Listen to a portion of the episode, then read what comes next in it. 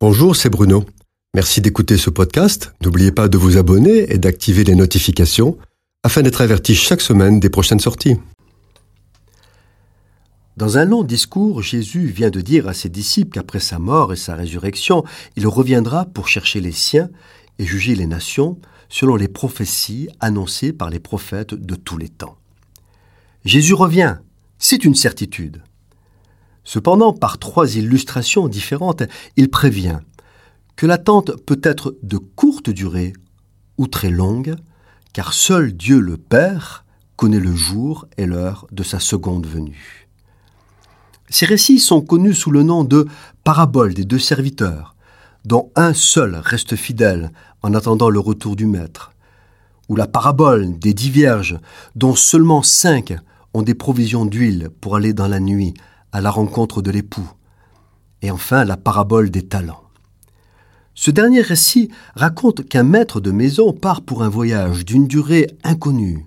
Lui-même ne le sait pas. Le maître s'en va et confie ses biens à ses serviteurs. Il confie à chacun une somme d'argent selon ses capacités. Un reçoit cinq talents, l'autre deux, et le troisième un seul. Les deux premiers font fructifier l'argent du maître. Le troisième a une attitude négative, critique et amère. Il ne fait rien. Longtemps après, le maître de ses serviteurs revient.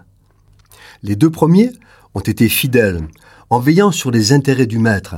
Ils sont félicités et chaleureusement accueillis.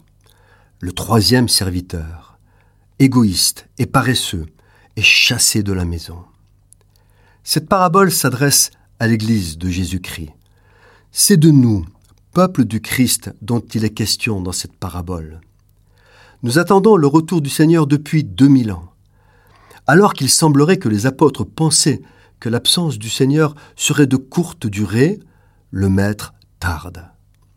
Jésus est au ciel et il siège à la droite du Père. Il nous a confié son nom, qui est une puissance de Dieu. Il nous a confié sa parole, le Saint-Esprit, ses dons, sans oublier l'amour, la foi et l'espérance. Personne ne reçoit la même quantité que son voisin. Chacun reçoit selon ses capacités. Tout est par grâce. Un jour il reviendra. Il demandera à chacun ce qu'il a fait des biens qui lui ont été confiés.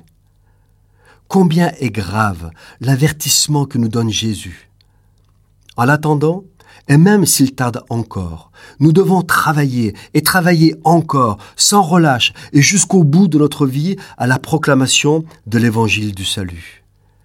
Il faut que Jésus, à son retour, nous trouve veillants et priants pour le salut des âmes et pour l'avancement de son royaume dans le monde et dans les cœurs. Il faut qu'il soit fier de nous.